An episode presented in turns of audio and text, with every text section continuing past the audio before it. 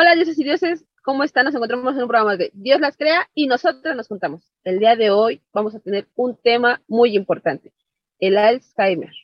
Así que no se lo pierdan, quédense con nosotros en Dios las crea y nosotros nos juntamos. Comen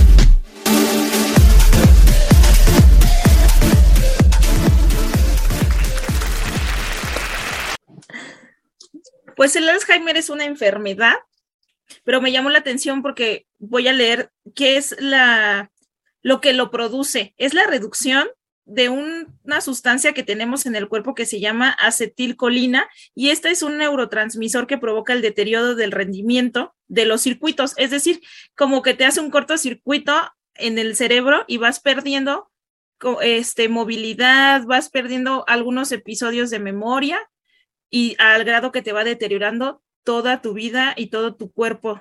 y es una cura que no tiene enfermedad, porque realmente, digo, perdón, al revés, ¿no?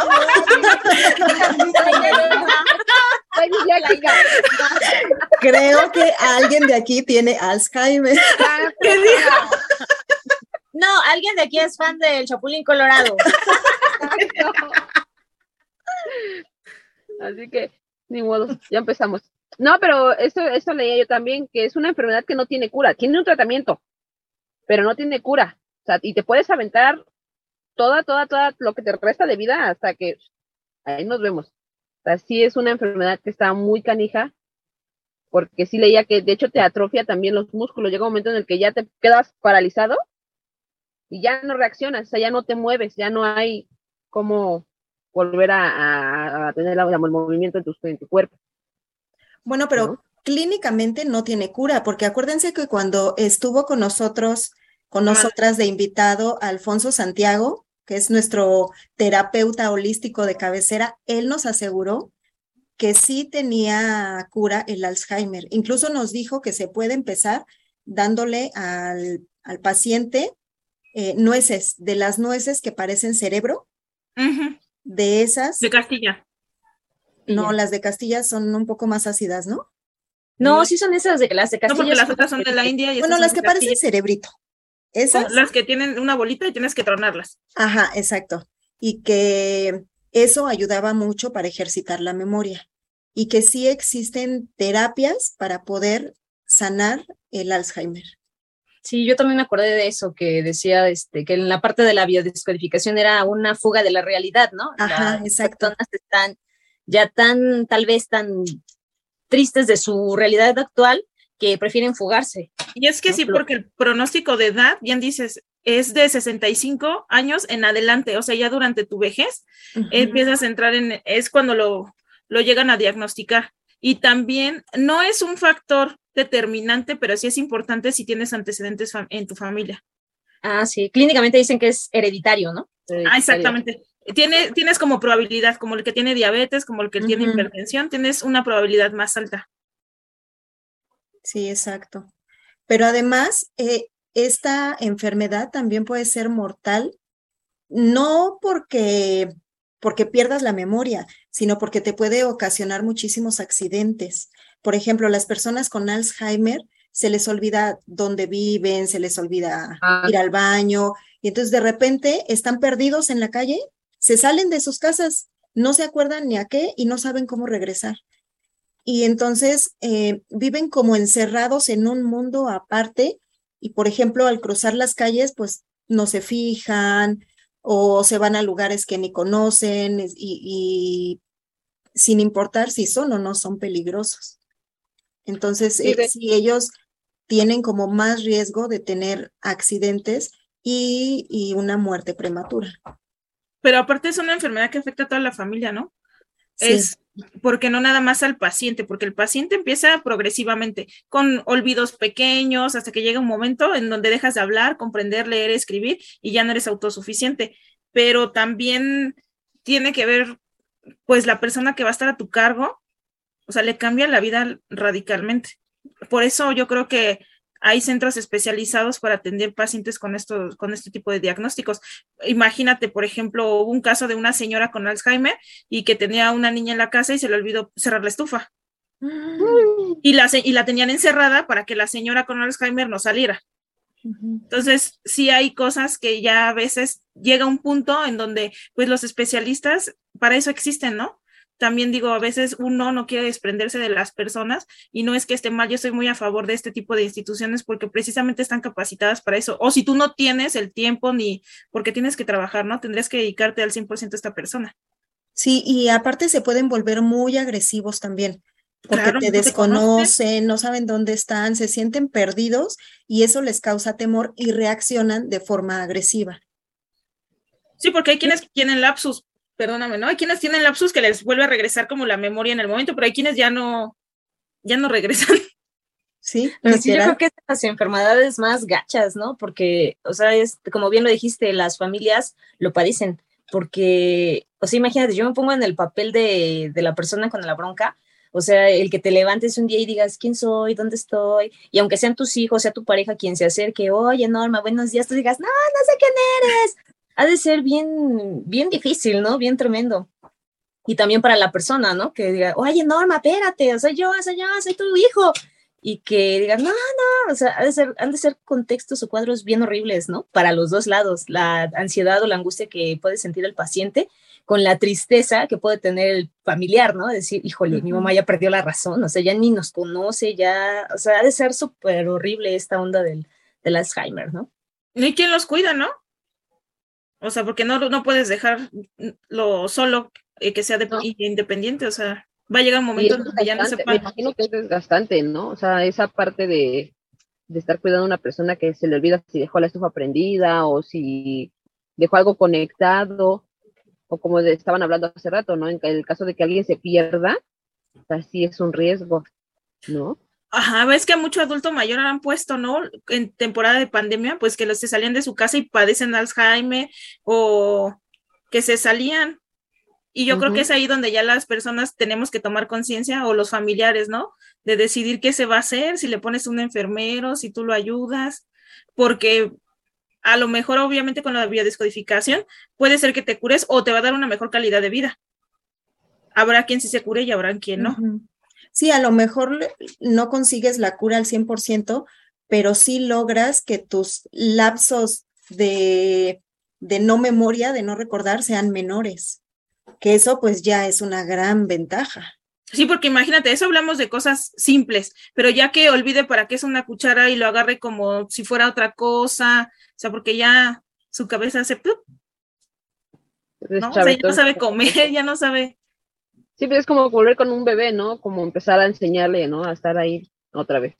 Entonces, me imagino que sí es bastante complicada esta enfermedad. Y sí es fea, como dice Barbie, imagínate, llegas a una edad donde ya no te acuerdas ni de tus hijos, ni de a veces ni de tu nombre, ¿no? O sea, imagínate que llegues a un lado y, ya no sabes ni cómo te llamas y empiezas y qué hago aquí y dónde estoy.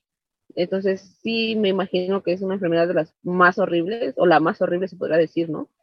Porque pues te pierdes, o sea, pierdes tu realidad, tu mundo, tu pues todo. Como en la película, ¿no? La del diario de una pasión. Ajá. aparte del amor, pues habla de la enfermedad como tal y el proceso, donde no se acuerda de sus hijos ni de su nombre. Está tierna, ¿no?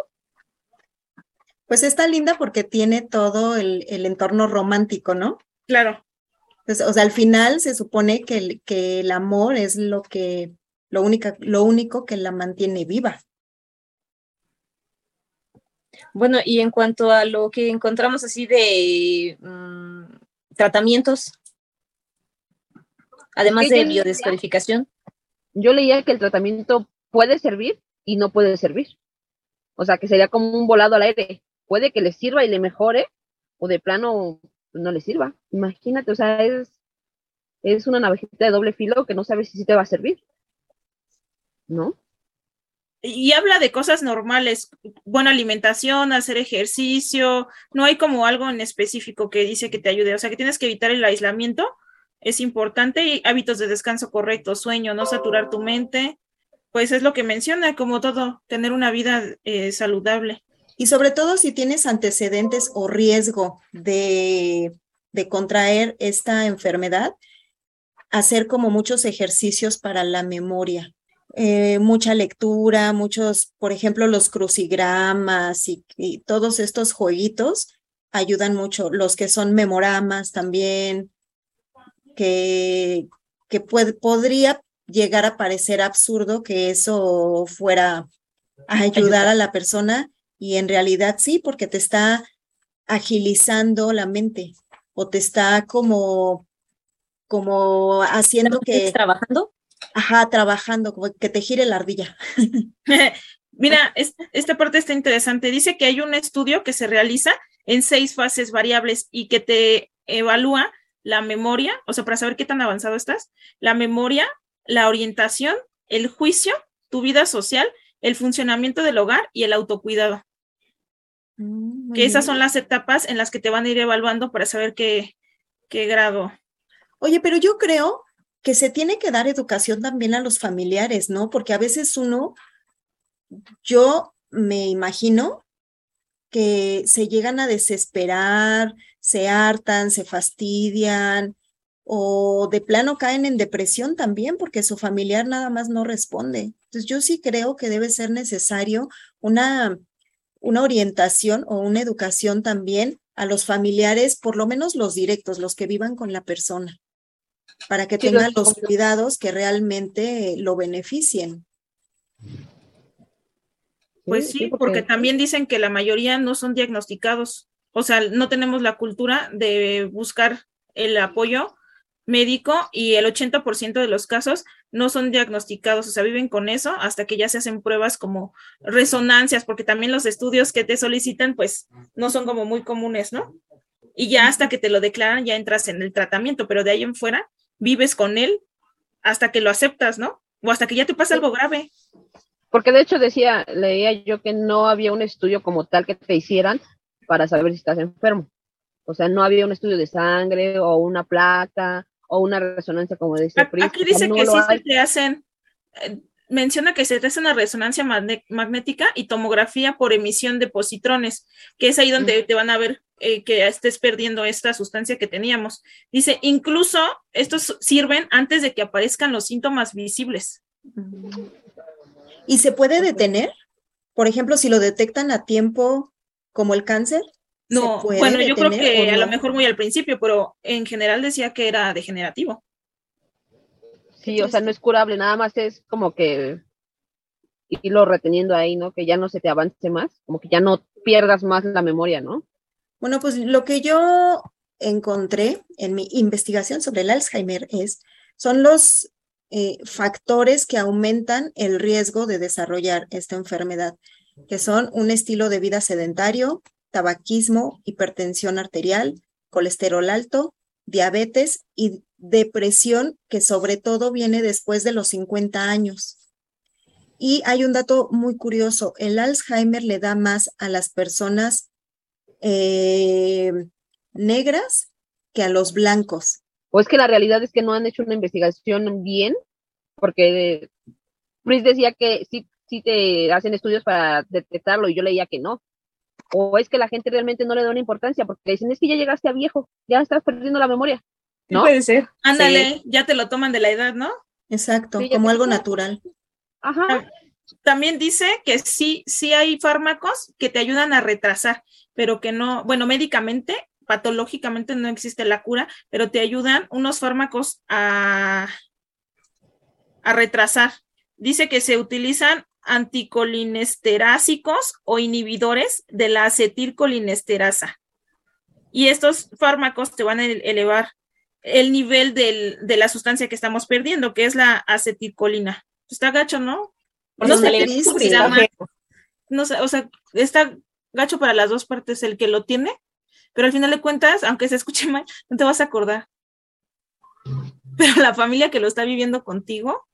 Sí se va a acordar. claro. Sí y va a ser un desgaste, o sea, no es el desgaste simplemente para la persona que está mala, sino para la persona que está cuidando a la persona que está enferma, ¿no? Yo me imagino que es más desgastante para la persona que cuida, no la que está enferma. Ajá, exacto.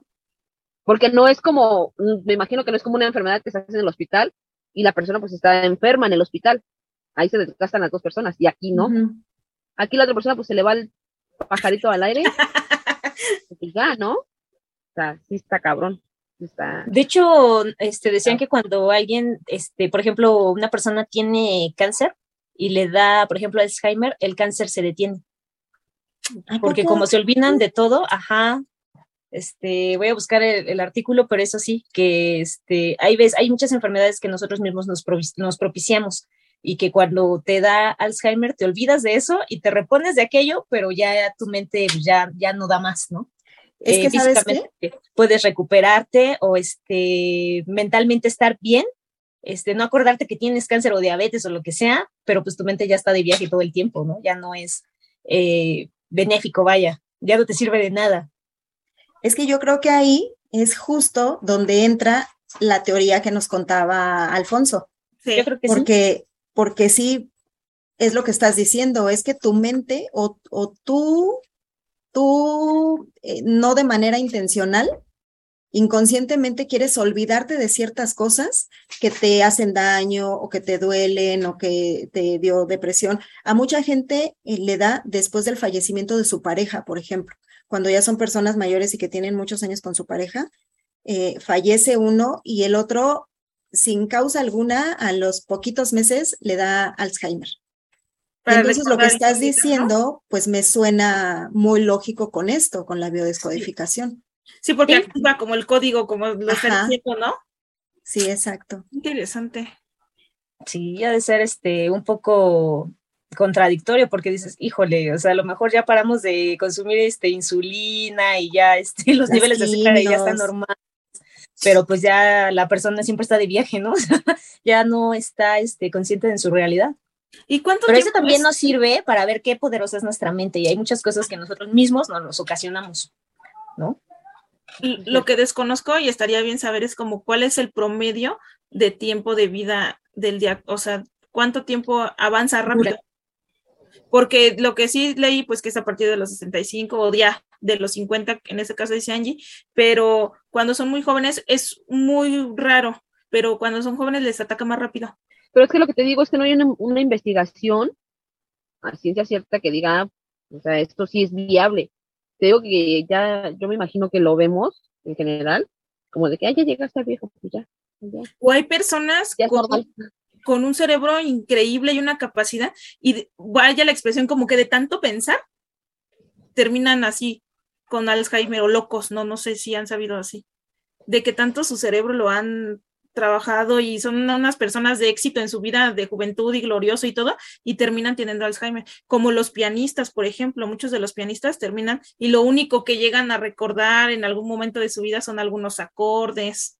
Hay muchos artistas que llegan a padecer Alzheimer. Es como ¿Cómo si el- este hubiera terminado con Alzheimer, de tanto pensar. Como es una, una gran, es muy impresionante la mente, ¿no? Tantos secretos que tiene. Bien dicen que la mente es la más poderosa arma que tenemos en este mundo. Exacto. Fíjate que yo estaba leyendo, Pris, de lo que dices, que en algunos casos avanza tan rápido que puede ser dos, tres años y ya pierdes totalmente al, a la persona. Pero ¿qué será que la pierdes, este, mentalmente hablando? Sí. O sea, este, no es que se Mentalmente hablando, pero en el Inter, ya, o sea, ya cuando llegan a tener esos episodios cada vez más frecuentes, sí es más probable que fallezcan, pero repito, no es por la enfermedad, sino por todo lo que está a su alrededor, todo lo que ella puede ocasionar. Por eso se les debe de, de mantener encerrados o que cuiden el, cierren siempre el gas, este, los contactos, así como a los niños que se tapen los, los contactos eléctricos. Para que no que metan los no- dedos, ¿no? Ajá, para que no metan ahí los dedos o, o se mojen y vayan a tocar ahí, este, que salgan y los atropellen, que se caigan. Se debe de evitar eh, sí o sí alcohol y tabaco. Nada de eso se les puede dar porque aumenta o más bien acelera el proceso. Ah, yo dije, ya no voy a tomar, me va a dar Alzheimer. Te dan a buena michelita dominguera. dice. Todavía puedes, todavía. Date chance. No, pero la verdad es que sí, yo creo que es algo, pues triste, Yo lo veo así, porque al final del día es tu familiar y lo ves cómo se va desgastando, cómo no te reconoce, cómo pues pierde todos sus recuerdos, pierde absolutamente todo y ni siquiera es como si empezara de nuevo, porque todo se les olvida, todo. Se les olvida eh, cómo comer, cómo hacer del baño, cómo vestirse, cómo levantarse. Entonces, pues sí, sí, está pesado, está cañón. Es como irte muriendo en vida, ¿no? Sí. Sí, es feo, pero ¿qué le hacemos a ver? pues evitar consumir alcohol. imagínate, si estando a veces joven, se te olvidan las cosas, porque a lo mejor pues tienes muchas cosas en la cabeza, ¿no? Y se te olvidan y sientes feo. O sea, imagínate llegar a, grande, a ser una persona adulta, o sea, de la tercera edad, y ya no acordarte de nada. ¿No? A veces está uno, ¿y dónde dejé ¿Dónde dejé? ¿Y dónde chingo? Bien dice mi mamá, guardamos las cosas para no perderlas, pero las guardamos también. Ajá, exacto, que no te acuerdas. Entonces, imagínate qué, qué feo ha de ser. Perder así tan gacho, ¿no? Y con el miedo, ¿no? De la ignorancia mexicana de no quererte hacer un estudio porque dices, ay, no, no lo tengo porque estoy joven, pero ya llega un punto en donde dices, bueno, no es tan normal, ¿no? A comparación de las personas que me rodeo, no conozco a nadie que tenga eso y de repente te da miedo el que te digan, sí, sí lo tienes. Sí. Sí, exacto. Pero yo creo que más que nada es que no tenemos esa conciencia. Yo le voy más a lo que dice Sukei, que lo tomamos de, ah, ya estás viejo, o sea, no, le damos esa importancia. Yo creo que la estadística, no sé, Angie, que siempre nos da las estadísticas, no sé qué porcentaje de la población padezca Alzheimer, ¿no? A lo mejor es un porcentaje este, alto, pero no nos damos cuenta. Es como cuando hablamos de inclusión y discapacidad, el porcentaje de las personas discapacitadas todavía no es como muy marcado para que todos hagan conciencia de esa parte, ¿no? Y ahorita en cuanto al Alzheimer, yo creo que no le, igual no le damos esa importancia, ¿no? A lo mejor este, alguien empieza a desvariar en la familia y decimos, ay, ya está dando el viejazo, ¿no? nunca, nunca decimos, güey, hay que llevarlo, ¿qué tal si le está dando Alzheimer, ¿no? O sea, yo creo que esa parte no la tenemos este, como presente o no lo tomamos a consideración, ¿no? Ya se, Lamentablemente. Ah, sí, ya se me olvidó lo que iba a decir. y ya no sé. También bueno. hay Alzheimer prematuro, ¿eh, Bris? Eh, en México, alrededor de 800 mil personas están afectadas por el Alzheimer. ¿Qué porcentaje representa de nuestra población? Ay, ahí sí no te vengo manejando ese número. No, pero Angie siempre me sorprende. ¿eh? Pero pues bueno, o sea, al final puede ser que sea un promedio, no sé si alto o bajo, eso es lo de menos. La cosa es que no le damos esa importancia, ¿no? Sí, pues sí, el simple hecho de decir ya, ya envejeciste ya. Sí, a lo mejor sí es un, porcentaje alto y no nos damos cuenta, ¿no?